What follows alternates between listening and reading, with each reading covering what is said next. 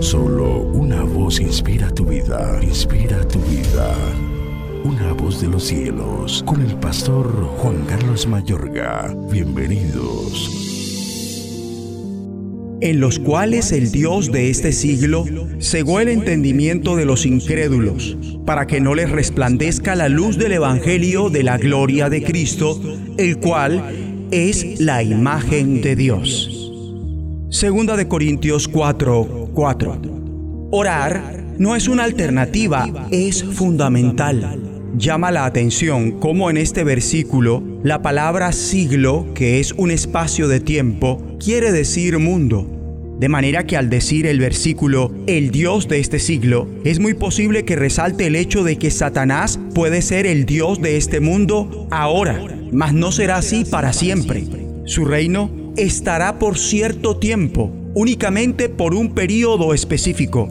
Los planes de Dios son eternos y desde la fundación del mundo Él concibió un propósito para restaurar a la humanidad para Él, para que tanto nuestras mentes y espíritus puedan ser renovados totalmente en Él. Escrito está, Dios, quien nos salvó y llamó con llamamiento santo, no conforme a nuestras obras, sino según el propósito suyo y la gracia que nos fue dada en Cristo Jesús antes de los tiempos de los siglos, según nos escogió en Él antes de la fundación del mundo, para que fuésemos santos y sin mancha delante de Él en amor, habiéndonos predestinado para ser adoptados hijos suyos por medio de Jesucristo, según el puro afecto de su voluntad.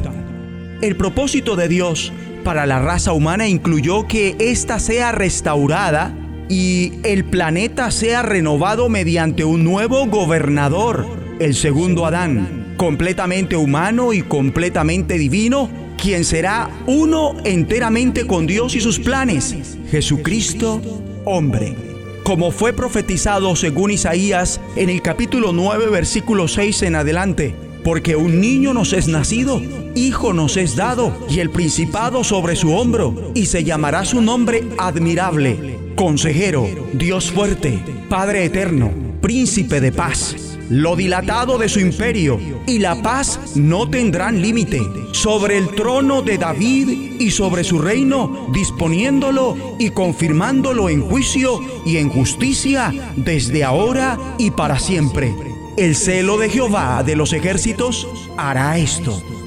Jesucristo restableció a la raza humana a su autoridad en el mundo y nos restauró el plan y el poder de la oración, que es una prueba de unidad y trato de amor del ser humano con su Creador. Igualmente, es una prueba de ratificación e intervención de la humanidad en los planes divinos. La oración es nuestra participación con el Creador. La oración es el mecanismo a través del cual el espíritu humano se influye y es influenciado por la voluntad y planes del Señor de la creación. Por lo cual, orar no es una alternativa, es fundamental para el avance y realización de los planes de Dios en este mundo. Es por la oración que Dios interviene a petición nuestra en las cuestiones del mundo. Así que es vital conocer tanto los planes como la perfecta voluntad de Dios, obedecerla y pedirle a nuestro Creador, es decir, nuestro Abba, que la cumpla, ya que la oración genuina y que Dios concede se nutre de la unión de corazón y planes con Él. Oremos de acuerdo. Abba Padre, te agradecemos por restaurar el plan y el poder de la oración. Ayúdanos para ponerla en práctica personalmente y a nivel congregacional en todas las convocatorias para orar y rogar unánimes. En el nombre de Jesucristo. Escúchanos, será de bendición para tu vida. bendición para tu vida.